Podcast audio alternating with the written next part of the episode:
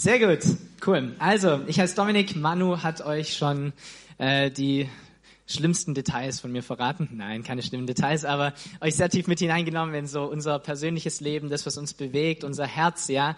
Und ähm, ich darf heute zu euch predigen, habe mich sehr gefreut, über die Auf Anfrage herzukommen und bei euch zu sein. Und ähm, ja, es ist einfach schön, in, in Gemeinschaft zu sein, andere Menschen kennenzulernen, irgendwie darüber zu sprechen, wie lebt ihr euren Glauben, was macht ihr, was bewegt euch. Und ähm, genau, deshalb freue ich mich sehr, dass ich da sein darf. Ich bin 31 Jahre Jahre, ich bin verheiratet. Ähm, und äh, nehme euch so kurz ein bisschen mit in mein Leben, damit ihr ein bisschen ähm, versteht, wo ich vielleicht herkomme oder so, so ein bisschen Vorstellungsrunde. Ich habe euch auch ein Bild mitgebracht, ähm, weil Manu letzte Woche so gesagt hat, ähm, dass es so Bilder gibt, die immer so perfekt aussehen, aber wenn man mal hinter der Kamera steht, dann weiß man, es dauert fünf, sechs, sieben, acht Mal, bis man so ein Bild hinbekommt. Bei uns war es so, ja, mit diesen zwei Kiddies. Ähm, das ist natürlich sehr schwierig, da irgendwie alle aufmerksam hinzubekommen. Ich schaffe es auch nicht gerade in die Livestream-Kamera reinzuschauen, zum, zum Beispiel, ja, geht mir genauso. Ähm, und das ist irgendwie immer eine Herausforderung. Aber irgendwann war es dann so. Wir haben dieses Bild hinbekommen und das ist tatsächlich unsere Familie. Ich bin aufgewachsen hier in, in Deutschland bei Winnenden, ähm, bin da zur Schule gegangen und hatte eine so eine so eine Sturm- und Drangzeit irgendwie, wo ich nicht viel mit Gott am Hut hatte. So mein jugendlichen Alter waren ganz viele andere Prioritäten. Ähm, und aber während dieser ganzen Zeit war ich irgendwie trotzdem immer in so einem, in so einem Jugendtreff, in so einem Jugendkreis bei uns in der in der Gemeinde Evangelische Landeskirche, kleiner Ort. Und ähm, da kam dann ein ein Mann, der mit Jugend mit einer Mission in San Francisco gearbeitet hat, mit Menschen, Obdachlosen, Leuten, die auf der Straße sind und hatten dort ihre ihre Arbeit, ja. Und er hat davon berichtet. Und den ganzen Abend, als ich dazugehört habe, hatte ich das Gefühl, Domme, das musst du auch machen. Und ich hatte keine Ahnung, wer das zu mir sagt. Und ich hatte keine Ahnung, was ich damit machen soll. Aber ich bin nach Hause gegangen und dieser Gedanke hat mich nicht losgelassen. Und dann habe ich an diesem Abend das erste Mal seit Jahren mal wieder irgendwie gebetet und ähm, habe ein sehr arrogantes und überhebliches Gebet gesprochen und habe gesagt, Gott, wenn du willst, dass ich Missionar werde, dann musst du dich aber sowas von zeigen. Und ähm, jeder, der so ein Gebet schon mal gebetet hat, der weiß, er zeigt sich tatsächlich, wenn du sowas betest. Und so war es auch bei mir. Die nächste Woche kam und ich hatte jeden Tag irgendwelche Erlebnisse, die mich dann am Ende der Woche dazu gebracht haben, dass es einfacher war, an Gott zu glauben, als daran, dass das alles Zufall war. Und das ist der Grund, warum ich gläubig bin. Es war einfacher, an Gott zu glauben, als daran, dass es irgendwie alles halt so passiert ist. Ja. Und deshalb habe ich gesagt, okay, ähm, scheinbar gibt's dich. Ich gebe dir ein halbes Jahr nach der Schule und ich mache so eine ähm, irgendwas mit Jugend mit einer Mission. Mal gegoogelt, die gibt's ja überall. Ach cool, die haben so eine halbjährige Jüngerschaftsschule, hört sich ganz gut an. Australien, weit weg von zu Hause, schönes Land. Warum denn eigentlich nicht? Ja, so zwei Fliegen mit einer Klappe. Bin dahin geflogen, ohne großartig zu wissen, was mich erwartet, ähm, und habe einfach Gott kennengelernt, radikalst. Ja, und ähm, er hat mein Leben verändert. Aus diesem halben Jahr wurden so knappe fünf Jahre ähm, die wir dann in Australien verbracht haben. Ähm, und ich habe da dann als Mitarbeiter mitgearbeitet bei Jugend mit einer Mission, so diese Jüngerschaftsschulen ein bisschen geleitet und so Missionsteams nach Indonesien und Malaysia und so ein bisschen Brunnen gebaut und Leute mit der guten Botschaft irgendwie bekannt gemacht. Ähm, das war so diese Zeit dort. Dann ein bisschen in der Gemeinde mitgearbeitet, ähm, dort mit einem Pastor, diesem besagten Pastor, äh, ins Gespräch gekommen, wurde zu meinem Mentor. Ich wurde da so die linke Hand des Pastors oder die rechte oder wie auch immer, habe ganz viel gepredigt. Ähm, einfach mitgenommen. Die haben mich am Ende ordiniert, weil wir wiederum das Gefühl hatten, wir sollen nach Deutschland kommen und in irgendeiner Form mit Kirche arbeiten. Das war so unser Ruf, den wir irgendwie verspürt haben. Und ähm, deshalb sind wir umgezogen. Wir, das sind meine Frau und ich, die ich bei Jugend mit einer Mission in Australien kennengelernt habe. Äh, meine Frau ist Amerikanerin, hat aber dort nie gewohnt, ist Missionarskind, ist in Japan, Tokio ähm, aufgewachsen. Ja, und ähm, jetzt sind wir zusammen hier. Ist alles ein bisschen verstrickter irgendwie bei uns. Genau. Und wir haben zwei Kinder. Wir sind seit acht Jahren verheiratet, äh, seit 2014 jetzt hier in Deutschland. Und wir haben einen Sohn, der ist fünf und eine Tochter, die ist drei und die halten uns auf Trab. Ja, und ähm, wir genießen unser Familienleben, genießen unsere Kinder, wir genießen das Zusammensein und wir sind tatsächlich extremst dankbar. Es gibt so viel Gutes und uns geht so eigentlich unverschämt gut, sagen wir oftmals. Uns geht so unverschämt gut, das gibt's gar nicht, ja. Und ähm, natürlich haben wir auch Probleme, ja, und natürlich ist nicht alles easy und natürlich ärgern uns die Kinder manchmal und natürlich denkst du am Ende des Tages, jetzt ist auch Zeit, dass Ende des Tages ist manchmal und so. Das gibt's alles, aber im Großen und Ganzen geht's uns unverschämt gut und es ist so cool, ja, einfach zu erleben, dass Gott ein guter Gott ist und dass er es gut meint mit uns. So. Genau. Und ich ähm, darf ab und zu mal so ein paar ähm, Leute trauen, ja, darf manchmal so ähm, Hochzeiten abhalten. Das ist auch ganz witzig, dann immer mit Leuten zu sprechen, zu sagen, was ist denn eigentlich so wichtig in eurer Beziehung? Was ist denn das, was den anderen ausmacht? Warum habt ihr denn ihn gewählt oder sie gewählt und nicht irgendjemand anderes? Warum ist es genau dieser Partner geworden? Und dann kommen da immer so diese Standardantworten, vielleicht, die du auch schon mal gehört hast, ähm, solche Dinge wie, na ja, er bringt mich halt zum Lachen. Kennt ihr, oder? Oder ähm, ja, er, wir sind so glücklich zusammen. Oder ich bin einfach so verliebt. Ja, es sind so viele Gefühle, ich kann es gar nicht in mir drin halten. Oder ich finde ihn einfach so unglaublich attraktiv. Ich kann nicht warten, diesen Kerl zu heiraten. Das wird ein Traum. Ja. Und so hat jeder so ein bisschen seine anderen ähm, Vorstellungen davon, warum er vielleicht mit jemand in einer Beziehung ist. Aber was ich tatsächlich sehr, sehr selten höre, aber was ich glaube, was extrem wichtig ist, ist ein Punkt, den Gott eigentlich in eine Beziehung hineingelegt hat und hineinlegen will. Und das ist der Punkt, der heißt Einheit. Einheit in einer Beziehung. Einheit und eine gemeinsame Mission zu haben, missionsorientiert zu sein. Und das ist auch das, die Predigt heute oder das Titel dieser Predigt, ähm, um das soll es heute gehen. Und auf den allerersten Seiten der Bibel, da kannst du schon lesen, wie Gott die Erde erschafft, ja, mit diesen wunderbaren Dingen, die er alle kreiert. Und in 1. Mose 2, im zweiten Kapitel der Bibel, steht schon genau das drinne, wozu du eigentlich berufen bist. 1. Mose 2, Vers 24, da steht, Deshalb verlässt ein Mann Vater und Mutter, um mit seiner Frau zu leben, und die zwei sind dann eins mit Leib und Seele. So er spricht direkt diese Einheit ein, die eigentlich da sein sollte, wenn wir in einer Partnerschaft leben. Es geht um Einheit. Einheit ist so extremst wichtig für Gott und auch für uns. Ein Leib, eine Seele. Einheit. So, wenn du ein Kapitel weiter vorgehst, Kapitel 1, da siehst du, wie alles erschaffen wird, das Land und das Meer und die Tiere und die Vögel und die Bäume und die Pflanzen und alles Mögliche wird erschaffen von Gott. Vermutlich hast du diese Stelle schon hundertmal gelesen, vielleicht bist du wie ich und du nimmst dir immer wieder vor, die Bibel von Anfang bis Ende durchzulesen und also deshalb so die ersten paar Kapitel, die hast du schon hundertmal gelesen, ja, und am Anfang ist auch alles noch cool und dann kommen die schönen Geschichten, die sind auch noch gut und irgendwann kommt so dritter Mose, vierter Mose, was richtig zäh und schwierig mit diesen ganzen Zahlen. Naja, ihr wisst schon, ähm, diese Schöpfungsgeschichte, Gott erschafft es alles und dann erschafft er zu guter Letzt als Krönung dieser Schöpfung die Menschen. Und er macht sich zum ersten Mal die Hände dreckig, davor hat er nur gesprochen und er formt diese Menschen und er spricht diese ersten Worte zu ihnen in 1. Mose 1, Vers 27. Da steht, so schuf Gott den Menschen als sein Bild. Als Gottes Ebenbild schuf er ihn. Als Mann und als Frau schuf er sie. Und Gott segnete die Menschen und er sagte zu ihnen, seid fruchtbar und vermehrt euch. Bevölkert die Erde und nehmt sie in Besitz. Herrscht über die Fische im Meer und über die Vögel am Himmel und über alle Kriechtiere. So, ich habe diesen Satz schon zigmal gelesen und irgendwann mal bin ich über einen kleinen Teil in diesem Satz gestolpert, nämlich geschaffen in seinem Bilde. Und ich habe mich gefragt, warum eigentlich?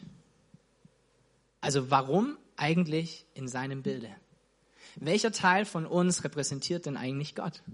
Wo sind wir denn Gott tatsächlich gleich? Und ich habe mir seine Charaktereigenschaften und ihn als Person irgendwie angeschaut und dachte mir so, na ja, ähm, war ich schon immer da und werde ich auch immer bleiben, so wie er? Ich glaube nicht. Bin ich allgegenwärtig, so wie er es ist? Ich glaube nicht. Bin ich allmächtig, so wie er es ist? Irgendwie auch nicht. Wo ist dieses Ebenbild? Warum bin ich ihm gleich? Warum bin ich wie er erschaffen? Bin ich bedingungslos liebend wie ich? Meistens ehrlich gesagt nicht. Und ich habe mein Leben angeschaut und da war ganz, ganz wenig von dem, was Gott ist, was irgendwie in meinem Leben ist. Und ich dachte mir, wo sind wir bitte sein Ebenbild? Und dann kam ich darauf, ich glaube, wir sind sein Ebenbild. Warum? Weil ich glaube, der Mensch wurde in Beziehung und für Beziehung erschaffen.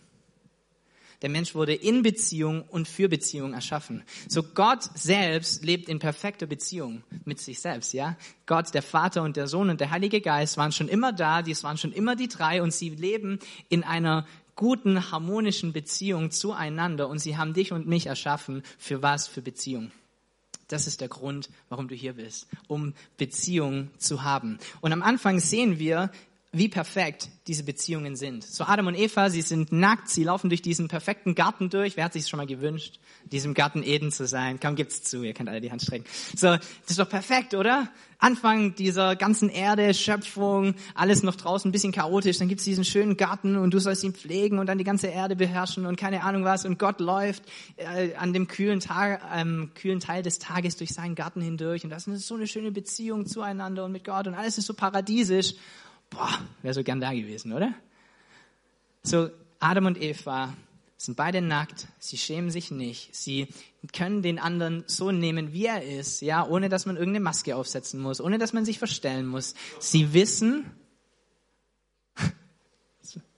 ja, ähm, ich hab's verstanden. Äh, sie wissen, wer sie sind und sie haben eine gute Beziehung zu ihrem Schöpfer. Alles ist perfekt. Und im Endeffekt kannst du dein ganzes Leben zusammenfassen. Es geht immer um diese drei Beziehungen. Diese drei Beziehungen sind so unglaublich wichtig. Du musst deinen Schöpfer kennen. Du musst eine, solltest eine gute Beziehung zu anderen Menschen haben. Und du solltest eine gute Identität haben. Solltest eine gute Beziehung zu dir selbst haben. So, ich glaube, deine Identität ist, dass du Kind Gottes bist. Und das ist etwas, was wir realisieren müssen und lernen müssen, mehr und mehr, was Gott in uns bearbeitet in unserem Leben. Und diese drei Beziehungen sind so wichtig und sie beeinflussen sich gegenseitig und sie bauen auch aufeinander auf. Und so glaube ich, dass es dir schwer fallen wird, so machen es ja manche Christen, naja, nur ich und mein Jesus, mehr brauche ich ja nicht. Na, glaube ich nicht, ne? Ich glaube, dass diese Beziehungen sich aufeinander auswirken. Ich glaube, wenn du kein gutes Bild von dir selbst hast, wenn du zu schlecht von dir denkst oder zu gut von dir denkst, wenn du dich größer machst, als du bist oder kleiner machst, als du bist, beides nicht Gott gewollt übrigens, wird es Auswirkungen haben auf die Beziehung, die du hast mit anderen Menschen. Entweder sagen sie, das ist ein arroganter noch was, ja, oder du denkst, naja, eigentlich, da will ich ja auch gar nicht stören und ziehst dich von selbst zurück. Ich glaube, wenn du nicht weißt, wer du bist, weil du keine Beziehung hast zu dem Schöpfer, jede andere Beziehung wird darunter leiden. Die zu dir selbst, die zu anderen Menschen. Gleichzeitig wird deine Beziehung zu Gott leiden, wenn du im Unfrieden mit jemand anderes lebst. Die Beziehungen wirken sich aufeinander aus. Sie sind aufeinander aufbauend. Und deshalb ist es wichtig, in guten Beziehungen zu leben. Mit anderen, mit dir selbst und mit Gott. So ist der Grundgedanke. Okay? So hat es Gott gewollt. So beginnt die Bibel. Das ist der Grundsatz, das absolute Fundament deines Lebens. Du bist geschaffen genau dafür. Gute Beziehungen in diesen drei Ebenen. Und dann sagt Gott, jetzt legt man noch einen drauf. Wir machen eine besondere Beziehung, eine Partnerschaft, eine Ehe, einen Bund zwischen zwei Menschen und ihr kommt in diesen Bund hinein, ihr habt eine gute Beziehung zu euch selbst und zu anderen Menschen und zu mir und jetzt kommt ihr zusammen und dann macht ihr das Ganze noch gemeinsam. Und so steht in Prediger 4, ähm, also eine bekannte Stelle, die immer wieder auch bei irgendwelchen Hochzeiten gerne genutzt wird, steht drin, naja, zwei sind besser wie einer. Und wenn einer hinfällt, dann kann der andere ihm aufhelfen und dann kann er sich verteidigen und man kann sich gegenseitig wärmen und so weiter. Und dann kommt in Vers 22, einer mag überwältigt werden, aber zwei können widerstehen. Und eine dreifache Schnur reißt nicht leicht in zwei. Und dieses Bild dieser dreifachen Schnur bedeutet nichts anderes als das, dass du und dein Partner und Gott in einer schönen Einheit euer Leben bestreitet. Dass das eure Ehe ist. Ja, nicht nur du und dein Partner, sondern du, dein Partner und auch Gott. So, meine dreijährige Tochter, wie gesagt, ähm, ein absolutes Energiebündel, okay? Die steht morgens auf und fängt an, sich zu bewegen und fängt an zu reden und sie hört nicht auf, bis sie wieder die Augen zu hat. Ja, so ist die. Die ist die ganze Zeit nur unterwegs, man kann sie nicht stillhalten, man kann sie nicht bändigen.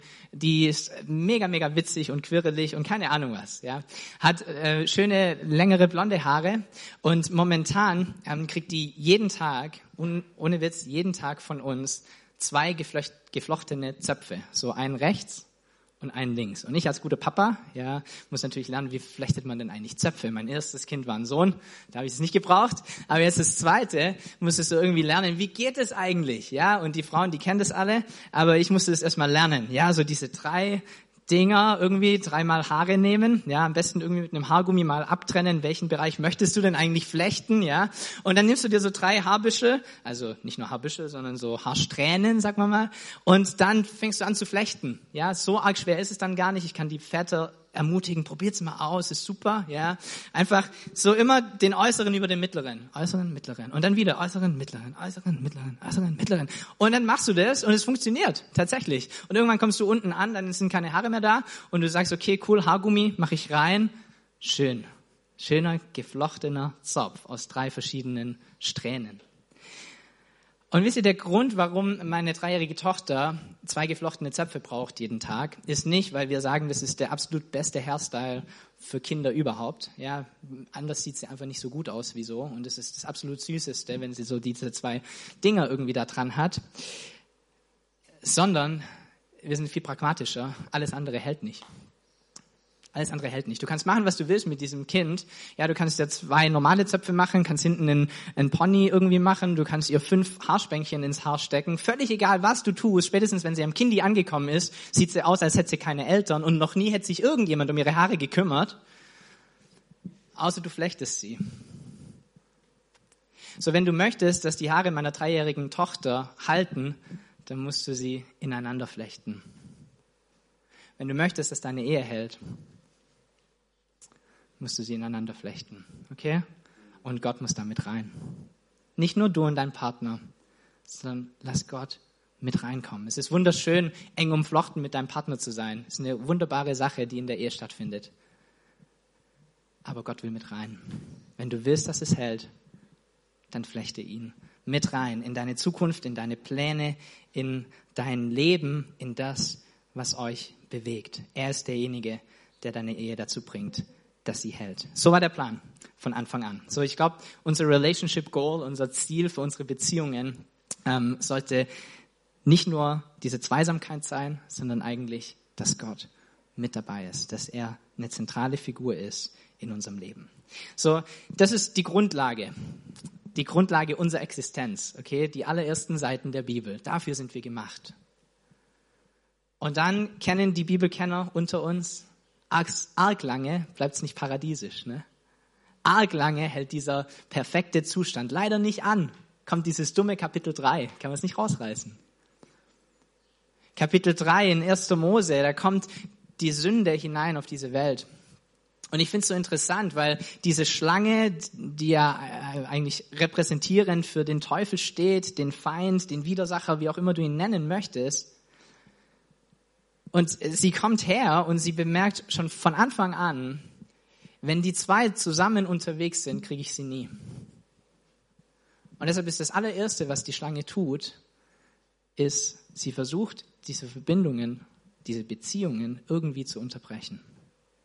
Und die Schlange kommt, kannst du nachlesen in deiner Bibel, in 1. Mose 3, und sie, es steht drinne, die Schlange nimmt Eva auf die Seite.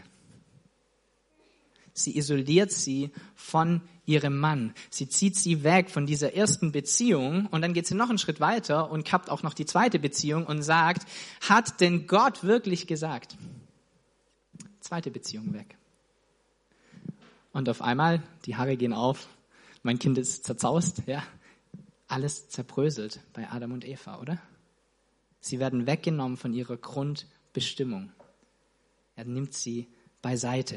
Und dann überredet er sie dazu, diese Frucht doch zu probieren und so schlimm kann es doch nicht sein und hat den Gott wirklich gesagt und na ja, sterben werdet ihr glaubt wirklich nicht und kann ja nicht so schlimm sein und keine Ahnung was und er irgendwie überzeugt er sie.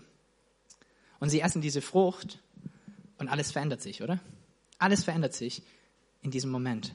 Steht in 1. Mose 3, Vers 7. Da gingen die beiden die, die Augen auf und sie merkten, dass sie nackt waren. Und deshalb flochten sie Feigenblätter zusammen und sie machten sich Lendenschurze. Und am Abend, als es kühler wurde, da hörten sie, wie Gott der Herr durch den Garten ging. So ein schönes Bild.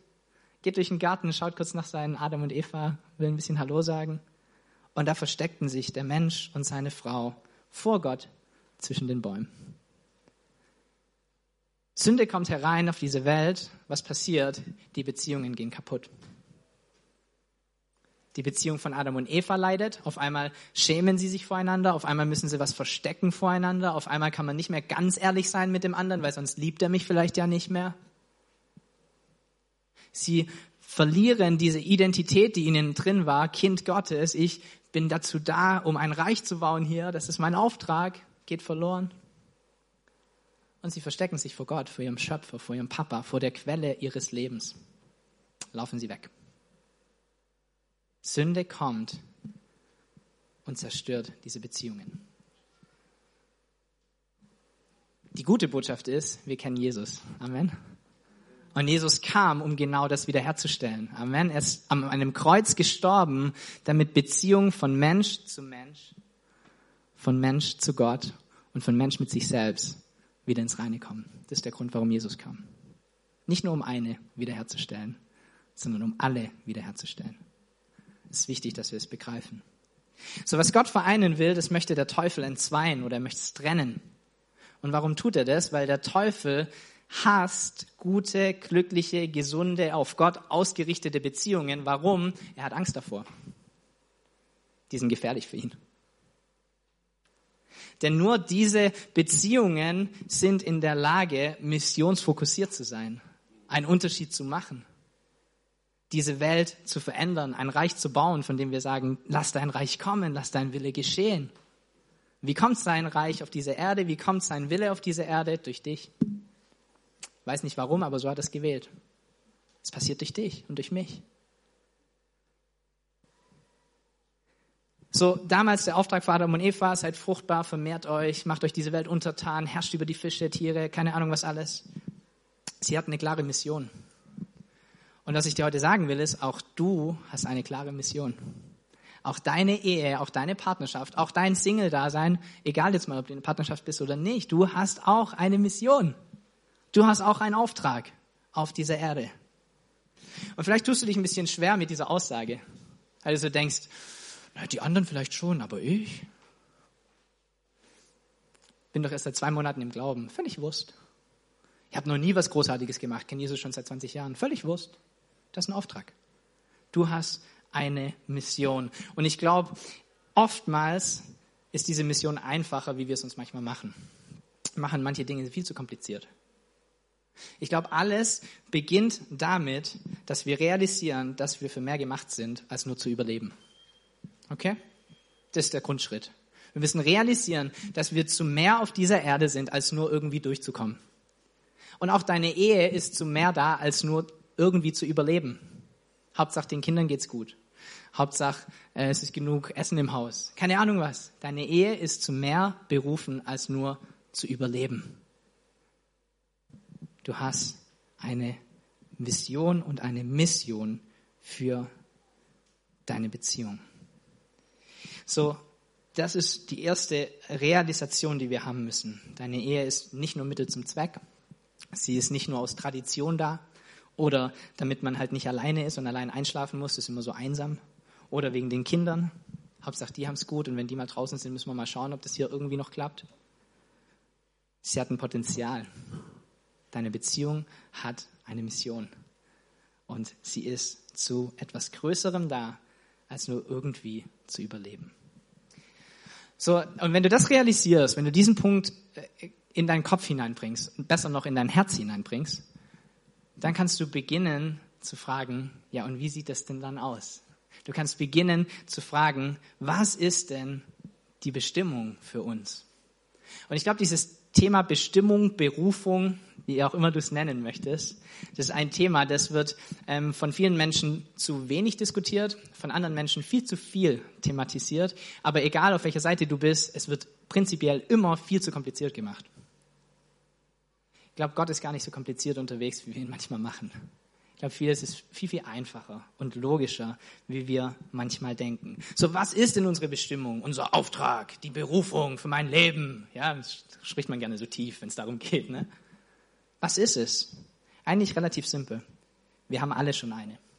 Auch du hast schon eine Berufung. Die, der erste Teil deiner Berufung ist, lebe in guten Beziehungen. Das, was ich gerade gesagt habe. Das ist nicht nur die Grundlage, so dass du mal eine Berufung erreichst. Nee, das ist schon deine Berufung. Das ist der absolute Mittelpunkt deiner Berufung. So auch bei Jesus in seinem Leben, als er auf dieser Erde gewandelt ist, da kommt seine Taufe und der Himmel geht auf und eine Stimme spricht vom Himmel und sagt, das ist mein geliebter Sohn und an ihm habe ich wohlgefallen. Noch bevor er etwas tut, noch bevor er seine Mission gestartet hat, noch bevor das erste Wunder geschah, noch bevor der erste Kranke heil wurde, kommt Gott und sagt, du hast es drauf. Du machst genau das, wozu du berufen bist. Warum? Er war in guter Beziehung mit sich selbst. Er wusste, wer er ist. Er war in guten Beziehungen mit anderen Menschen und er war in guten Beziehungen zu Gott. Das ist deine Berufung. Das ist deine Berufung für dein Leben. Und ich weiß, wir tun uns schwer damit, vor allem so im süddeutschen Raum. Ja, man muss ja was tun. Glaub nicht, du musst sein. Wir müssen lernen zu sein. Okay? In guten Beziehungen unterwegs zu sein. Das ist der erste Schritt deiner Berufung. Und der zweite Schritt deiner Berufung, auch gar nicht so kompliziert, nimm andere Leute mit hinein in diese Beziehung. Gar nicht so schwer. Lass andere Menschen teilhaben an diesen Beziehungen, die du hast. So, der Auftrag von Jesus ist so klar. Matthäus 28 kannst du ihn nachlesen und klarer geht's nicht mehr. Okay, geht in alle Welt und mache zu Jünger alle Völker und tauft sie in meinem Namen und lehrt sie alles, was ich euch gesagt habe und ich werde bei euch sein, alle Tage bis an der Weltende. Das ist dein Auftrag. Ich habe in dein Leben hineingesprochen. Das ist nicht nur der Auftrag von Manu oder der Gemeindeleitung hier und dein Auftrag ist es, Geld zu geben, sodass es machen kann. Ist auch cool, wenn du es tust. Aber es ist dein Auftrag für deinen Alltag. Unser aller Auftrag. So, das ist der prinzipielle Auftrag für uns. Punkt. Nicht so komplex, ne? Egal wo du bist, egal was du machst, egal was deine Arbeit ist, egal welche Hobbys du hast, egal ob du zwei Monate Christ bist oder 30 Jahre, egal ob du Kinder hast oder keine Kinder hast, egal ob du verheiratet bist oder Single bist. Auftrag gilt für dich. Das ist dein Auftrag. Und trotz alledem gibt es zu dem prinzipiellen Auftrag nochmal eine hm, Sache, die es vielleicht ein bisschen genauer hm, trifft, wo du mit deinen Leidenschaften, mit deinen Stärken, mit deinem Charakter diesen Auftrag am allerbesten ausfüllen kannst.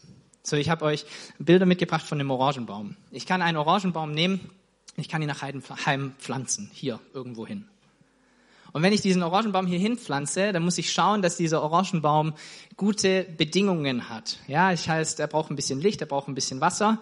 In Heidenheim oder hier in Deutschland braucht er vielleicht auch ein bisschen Dünger und es sollte warm genug sein. Ich glaube, wenn das mal erfüllt ist, dann wird es dem Bäumchen relativ gut gehen. Und was das Bäumchen dann tut, ist, es beginnt zu wachsen und irgendwann kommt als logische Konsequenz der guten Umstände, die es hat, auch eine Frucht hervor. So, das Bäumchen strengt sich, glaube nicht mega an und sagt, heute muss ich eine Frucht bringen. Orange, komm raus. Sondern wenn es dem Bäumchen gut geht, ist es die logische Konsequenz. Und trotz alledem, völlig egal, wo ich dieses Bäumchen hinstelle, nach Deutschland, nach Norwegen, nach Südamerika, nach Asien, völlig Jacke, Solange die Grundbedingungen gut sind, wird dieses Bäumchen wachsen und wird Früchte bringen. Richtig? Und trotz alledem gibt es einen Platz, zum Beispiel Sizilien oder Kalifornien, da kann ich diesen Orangenbaum hinpflanzen, muss ich fast gar nichts tun und das Ding explodiert. Lauter Früchte. So viel wie nie zuvor gesehen. Und ich glaube, das ist ein schönes Bild für uns als Christen. Ich glaube, dass wir aufhören sollten, nach den Früchten zu streben und beginnen sollten zu sagen, wie können wir es denn schaffen, dass die Grundlagen passen? Denn wenn die Grundlagen passen, dann wird die Frucht als logische Konsequenz aus deinem Leben ganz normal einfach kommen. Und zwar egal, wo du bist und egal, was du machst. Das ist die Grundlage. Prinzipieller Auftrag. er wird erfüllt werden. Egal, ob du in Heidenheim bist oder in Afrika oder sonst irgendwo. Und trotz alledem, glaube ich, geht es in unserem Leben darum zu sagen, Gott, wo ist denn eigentlich mein Kalifornien? Wo ist dieser Ort, an dem, wenn ich die Grundlagen richtig habe, der größtmögliche Ertrag dabei rauskommt, und zwar nicht für mein Reich, sondern für dein Reich? Das ist eine interessante Frage, die du dir stellen kannst und die du dir gemeinsam mit deinem Partner stellen kannst, wenn du einen hast. So, vielleicht hast du dir diese Frage noch nie gestellt als Ehepaar. Kann ich nachvollziehen, weil dein Alltag ist voll und die Kinder sind laut und der Schlaf ist wenig und die gemeinsame freie Zeit zusammen mit Gott irgendwie ist auch irgendwie begrenzt und keine Ahnung was. Und ehrlich gesagt bin ich froh, wenn der Tag zu Ende ist, wenn er zu Ende ist und ich noch ein bisschen Kraft übrig habe, damit ich nicht gleich einschlafe. So, so solche Tage gibt's ja. Und wir sind alle gefangen in ganz, ganz vielen Dingen, die uns beschäftigen, ganz, ganz viele gute Dinge. Und da schaffen wir es manchmal gar nicht, darüber hinaus zu blicken und zu sagen, könnte es da noch mehr geben? Hat Gott da noch mehr vor? Ich habe gar nicht die Energie, das überhaupt zu fragen. Aber ich ermutige dich dazu, dich mal darauf einzulassen, dir mal ein paar Minuten zu nehmen mit deinem Partner und zu sagen, Gott, was hast du eigentlich für uns? Was ist denn eigentlich unser Kalifornien? Unseren Auftrag kennen wir schon. Das wollen wir auch tun, zu Hause, auf der Arbeit, egal wo wir sind. Aber gibt es denn irgendeinen Weg, wo wir uns vor Früchten gar nicht mehr retten können, wenn wir den gehen. Und das mal versuchen zu erörtern. Und vielleicht hilft dir es, dir eine Frage zu stellen, zwei Fragen zu stellen, zu sagen, was lieben wir denn beide und was hassen wir beide? Und daraus etwas zu kreieren, was ihr tun könnt. So zum Beispiel, wir lieben Kinder, wir hassen es, dass viele Kinder ohne Eltern aufwachsen. Was ist die Konsequenz daraus? Unser Auftrag ist, wir wollen ein Elternhaus sein, eine Familie sein, in dem die Kinder gut aufwachsen. Mit Mama, Papa, Liebe, ähm, Geborgenheit und so weiter. Und wir wollen unseren Kindern auf diese Art und Weise den bestmöglichen Start irgendwie geben. Vielleicht gehst du noch einen Schritt weiter und sagst, das sollen nicht nur meine Kinder leben, sondern auch die Kids, die hier in die Gemeinde gehen oder die in Heidenheim irgendwo im Skatepark rumhängen oder die sonst irgendwie verloren sind, vielleicht irgendwie Adoption oder Pflegekinder oder sonst irgendwas. Kannst du weiterspinnen. Vielleicht liebst du dies, der Segen, den Segen, der auf Ehe liegt und du hast es, dass so viele Menschen in deinem Umfeld sich scheiden lassen, auch Christen. Du sagst, kann doch nicht sein. Warum ist es so? Und du sagst, lass uns da irgendwas tun. Vielleicht können wir irgendwie Leute zu uns nach Hause einladen und wir beraten sie oder wir sprechen einfach miteinander oder du beginnst für Leute zu beten, die gerade eine schwierige Zeit haben in ihrer Ehe. Gibt nichts Besseres, was du tun kannst. Vielleicht liebst du es, gastfreundlich zu sein und du hast es, dass es einsame Menschen gibt. Lad doch welche ein. Nimm sie mit nach Hause. Lass sie bei dir essen. Lass sie bei dir schlafen. Keine Ahnung was. Wir hatten zwei Jahre lang oder drei Jahre lang unser Haus offen für Couchsurfing. Das ist einfach, du sagst, du hast ein Zimmer und die Leute können kommen und bei dir pennen. Und die zahlen dir nichts und dann gehen sie wieder. So richtig cool. Wir hatten die verrücktesten Menschen bei uns im Haus. Wir waren dann mal eine Nacht da, mal zwei Nächte da, hast du ein bisschen kennengelernt, ein bisschen gequatscht und waren sie wieder weg. Nie mehr wieder gesehen. Aber cool. Warum denn nicht? Meine Frau hat in Stuttgart gearbeitet, in der Stadt drinne. In einem Café kam eines Tages ein Mädchen rein, äh, so, keine Ahnung, 19 Jahre, mit großem Rucksack, sagt, ich bin heute erst angekommen hier in Deutschland, ich habe noch keine Unterkunft für die Nacht und muss mich jetzt gerade so ein bisschen orientieren, weiß gar nicht, wie das hier alles funktioniert. Kam halt aus Übersee, Work and Travel oder halt irgendwie so halbes Jahr Auszeit genommen. Und meine Frau sagt so, ja, dann komm doch mit zu uns nach Hause. Und dann hat sie mir nachher so eine SMS geschrieben, hey, ich komme heute nicht alleine heim, kannst du mal das Gästebett vorbereiten? Alles klar, machen wir. Ist cool. Warum denn nicht? So, beginne zu fragen, was es sein könnte, was Gott hat für dich oder für euch als Paar. Und ich glaube, es ist wichtig zu erläutern, dass Einheit und Einheitlichkeit nicht das gleiche sind. Okay? Nur weil ihr zusammen seid und in Einheit unterwegs seid, heißt es nicht, dass ihr beide genau das gleiche Herz für genau das gleiche haben müsst. Okay? Der eine kann Motorrad fahren gehen und der andere hat gerne Leute zu Besuch. Völlig Jacke. Aber wichtig ist, dass ihr euch gegenseitig unterstützt und in Einheit darin vorangeht, was der andere vielleicht auch plant oder auf dem Herzen trägt. Euch gegenseitig ermutigt, anspornt, weiterbringt und sagt, jawohl, wir sind zu viel, viel mehr da, als nur zu überleben. So, auch Charakter und Gaben und Arten, wie du deinen Glauben lebst oder Menschen erreichst, ist völlig unterschiedlich vielleicht in deiner Beziehung. So vielleicht der letzte Punkt von mir. Ähm, meine Frau und ich auch extrem unterschiedlich. Meine Frau ist sehr prophetisch, empathisch, ähm, geistlich sensibel, die kann in den Raum reinlaufen und die spürt den Schmerz von jedem und manchmal so arg, dass sie gar nicht weiß, was sie damit machen soll. Ähm, ist schon fast eine Last manchmal und gleichzeitig ist sie sehr, sehr schwarz-weiß. Ja, da gibt's, das ist die Wahrheit und das ist falsch. So, so ist sie drauf. Ja, und das ist sehr gut. Aber die, diese zwei Dinge sind manchmal dann ein bisschen schwierig zu vereinen. Und ich bin eher so ein bisschen ich habe ganz viele Graustufen, nicht nur schwarz-weiß. Ich bin ein bisschen diplomatischer. Und ich kann oftmals vielleicht Dinge nochmal anders benennen und erklären auf eine Art und Weise, dass sie verständlich ist. Und diese zwei Sachen zusammen sind mega cool. Meine Frau läuft in den Raum, sagt, der geht schlecht, der geht schlecht, der geht schlecht. Und ich sage, okay, und warum? Erzähl mal. Und dann kann ich es auf eine Art und Weise ansprechen, die die Leute verstehen. Und wir können drüber ins Gespräch kommen. Und es kann etwas passieren, wir können vielleicht miteinander beten oder den nächsten Schritt gehen oder was auch immer. Und es ist so cool, ich sag's euch. Es gibt nichts Schöneres in deiner Beziehung, als gemeinsam dem Herrn zu dienen. Ermutige euch dazu, genau das zu tun. Es macht so einen großen Spaß.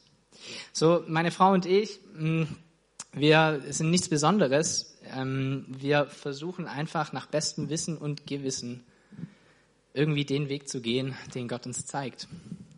Und wir haben uns vorgenommen, dass wir niemals an einen Punkt kommen wollen, wo wir irgendwas machen, einfach weil es halt so hinworden ist oder ja, uns fiel halt nichts anderes ein oder keine Ahnung was, sondern wir wollen kontinuierlich in unserem Leben offen bleiben für das, was Gott möchte. Und deshalb beten wir in regelmäßigen Abständen, so auch jetzt, und deshalb verlassen wir auch die Gemeinde und sonstiges. Gott, was ist denn dran? Was ist denn auf deinem Herzen? Und wir sprechen dieses Gebet und wir können auch mit der Antwort leben. Und das ist, glaube ich, ein wichtiger Punkt. Ja? Ich glaube, es kostet Mut, so ein Gebet zu sprechen. Es kostet noch mehr Mut, etwas zu tun, wenn er was gesagt hat. Ne? Und ich glaube, oftmals sprechen wir dieses Gebet schon gar nicht, weil wir Angst haben, er könnte was sagen, was uns nicht gefällt. Geht es euch auch so? Völlig normal, du bist nicht allein. Das ist ein wichtiger erster, erster Schritt, okay? Aber wenn das so ist, dann müssen wir tatsächlich noch mal ein bisschen über dein Gottesbild sprechen. Wenn du Angst davor hast, wenn du betest, Gott, was willst du tun in meinem Leben, dass er irgendwas sagt, worauf du gar keinen Bock hast und es könnte ungemütlich werden und es ist schlecht für mich und es geht dann nicht, dann muss ich dir nochmal sagen, dass du einen guten Papa hast, der es gut meint mit dir. Der nicht den komfortabelsten Weg für dich hat, das lüge ich dich nicht an, manchmal unkomfortabel aber der absolut besten.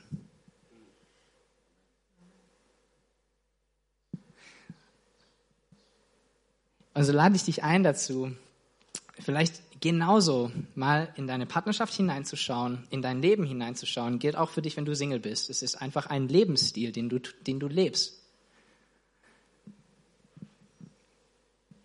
Indem du ehrlich immer wieder Gott fragst, was möchtest du denn tun? Und dir Zeit nimmst zu hören. Nicht, was möchtest du tun? Ach, nichts, alles war bisher, danke, alles klar.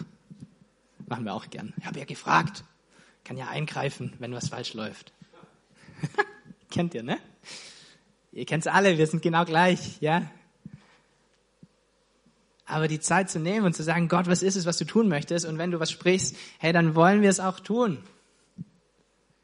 Ich bin so begeistert, die letzten anderthalb, zwei Jahre von Gehorsam einfacher, leichter Gehorsam. Und ich glaube, wir Christen, wir haben den ganzen Stall voll Wissen und ganz oft relativ wenig Gehorsam. So, meine Kinder, wenn die irgendwas falsch machen und sie werden danach irgendwie ein bisschen zurechtgewiesen von mir, freundlich und liebevoll, dann kommt in 95 Prozent der Fällen von meinem Sohn, ich sage, ey, Byron, das kannst du doch nicht machen, ist doch falsch. Sagt er, weiß ich schon, Papa. Dann sage ich, ja, ist cool, dass du es weißt. Was ich noch cooler finden würde, ist, wenn du es dann auch nicht machen würdest. Ich glaube, so ist es im Christentum auch, oder? Weiß ich doch schon, Gott. Ja, warum tust du nicht? Und darauf habe ich so Bock. Einfachen Gehorsam. Ja? Fragen Gott, was möchtest du uns tun? Und das ist auch unser Gemeindemodell übrigens. Gehorsamsbasierende Jüngerschaft, nicht wissensbasierende Jüngerschaft. So, ich lade dich ein dazu, auf diese Reise zu gehen. Ist ein bisschen herausfordernd, ich gebe es zu. Aber du hast eigentlich nichts zu verlieren. Gott ist gut und er ist auf deiner Seite. Okay? Und er möchte dir keinen Stein geben, wenn du nach Brot fragst. So sagt es die Bibel. Er gibt dir das absolut Beste. So, ihr könnt gern schon ein bisschen anfangen zu spielen. Ich glaube, es gibt einfach unterschiedliche Wege, wie du dein Leben bestreiten kannst. Und wenn ich mich so umschaue in meinem Umfeld und diese Welt so anschaue, dann sehe ich ähm, relativ viele Menschen, die gestresst sind von Problemen. Kennt ihr bestimmt auch, oder? Gestresst von allem, was passiert. Und hast du nicht gehört. Und Corona. Und dann kommt der Herbst wieder und dann kommt die Delta-Variante und dann bringt die Impfung wieder nichts. Und, ah. Ich arbeite im Krankenhaus, ne? ich, ich weiß, wovon ich spreche. Ich habe auch keinen Bock auf eine neue Welle. Es macht keinen Spaß. Aber ich möchte eigentlich ein Mensch sein, der nicht gestresst ist von diesen Problemen, obwohl ich Probleme habe in meinem Leben. Okay, die habt ihr auch. Und ich möchte die nicht ignorieren oder so tun, als wäre nichts, weil das ist auch nicht irgendwie hilfreich. Aber ich möchte nicht den Fokus und den Stress auf diese Probleme legen, sondern ich möchte eigentlich getrieben sein von Möglichkeiten. Gott, hier ist das Problem. Was kannst du tun in diesem Problem? Das ist ein cooler Weg zu denken, oder? Lade dich dazu ein für deine Ehe. Nicht das Problem in Fokus zu nehmen, sondern die Möglichkeiten, die in diesem Problem herrschen. Ich sehe viele Menschen, die sind fokussiert darauf, was sie wollen. Ich möchte eigentlich einer sein, der fokussiert darauf ist, was Gott möchte. Dazu muss ich ihn auch immer wieder fragen, was er möchte, sonst weiß ich es ja nicht. Aber so möchte ich gern mein Leben bestreiten, meine Ehe bestreiten, mein Familienleben bestreiten. Und ich sehe viele Menschen, die jagen ihren eigenen Wünschen hinterher. Die verfolgen ihre eigenen Wünsche. Das größere Haus, das schnellere Auto, das schickere Motorrad, der bessere Urlaub. Und all diese Dinge sind gar nicht schlecht. Ich will die gar nicht ähm, irgendwie schlecht reden oder sagen, das ist alles weltlich und das braucht ihr alles gar nicht. Völliger Quatsch. Ist alles schön. Genießt's ruhig. Gott hat es euch gegeben, um es zu genießen. Aber ich glaube nicht, dass wir gut daran tun, diese Dinge in den Fokus zu nehmen und sie zu verfolgen. Sondern ich mir eigentlich eher ein Leben leben, das seiner Bestimmung nachjagt. Seinen Wünschen. Jesus, nicht mein Reich, sondern dein Reich komme. Jesus, nicht mein Wille, sondern dein Wille geschehe. Lass dein Reich kommen, auch in unserem Haus, auch in unserem Garten, auch in unserer Nachbarschaft, auch in meiner Arbeitsstelle. Warum denn eigentlich nicht? Und ich lade dich ein dazu, mutig zu sein. Mutig zu sein, um vielleicht diesen Schritt zu gehen. Egal, ob du Single bist, egal, ob du in einer Partnerschaft lebst, aber dich damit mal zu konfrontieren, dich damit auseinanderzusetzen, dein Herz damit zu konfrontieren. Nicht dein Verstand, Mist, wie viel du weißt, relativ Jacke. Aber was in deinem Herz los ist, das interessiert mich. So lass uns gemeinsam aufstehen. Wir gehen hinein in ein wunderschönes Lied. Und ich möchte gerne einfach für uns beten. Für mich selber mit eingeschlossen, jeden Einzelnen in diesem Raum, dass wir die richtigen Prioritäten finden in unserem Leben, in unserer Beziehung, in unserem Single-Sein. Und dass wir solche werden, die Gottes Willen nicht nur erfragen, sondern die in der Konsequenz ihn auch tun. Und wieder, das ist nicht das Ziel, sondern es ist die logische Konsequenz, wenn die Grundlagen stimmen. Amen. Jesus, ich danke dir. Ich danke dir für deine Güte, ich danke dir für deine Treue, Ich danke dir, dass du gnädig bist mit uns. Ich danke dir, dass du uns immer wieder heranziehst an dein Herz. Ich danke dir, dass wir Gebete nicht so oft beten können, auch wenn wir es fünfmal versucht haben und fünfmal gescheitert sind. Völlig egal, beim sechsten Mal glaubst du es uns wieder, dass wir es wollen. Und ich danke dir, Jesus und Heiliger Geist, dass, dass du die Kraft, die dich von den Toten auferweckt hast, in unser Herz hineingeströmt hast.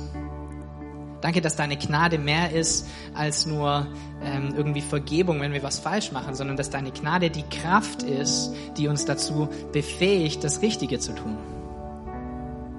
Und so möchte ich diese Gnade ausschütten, direkt von dir in die Herzen aller, die heute hier sind, im Livestream sind, egal wo wir uns befinden. Lass deine Gnade fließen über uns in diesem Moment. Erfüll uns erneut mit deiner Kraft, mit deiner Vision, mit deinem Fokus, mit deiner Sicht der Dinge. Und Jesus, dort, wo wir uns kleiner machen, als wir sind, dort, wo Minderwertigkeitskomplexe herrschen, wo wir denken, naja, mit mir kann er eh nichts anfangen. Jesus, da möchte ich diese Lügen brechen in deinem Namen und deine Wahrheit aussprechen. Wir sind geliebte Kinder Gottes.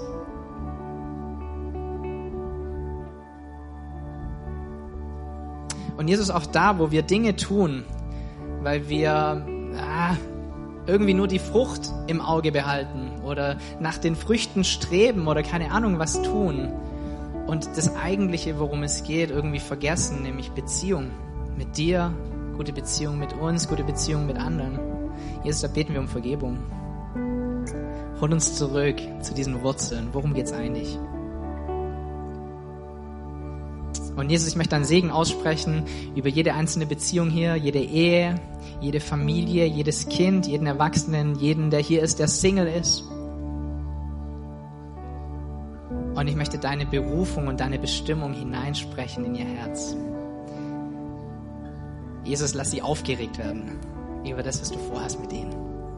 Lass sie es nicht aushalten können, bis sie dich fragen, was als nächstes dran ist, weil es so gut ist. Und dort, wo wir dich nicht sehen als diesen guten Vater, Herr, da zeig uns erneut, wie gut du es mit uns meinst.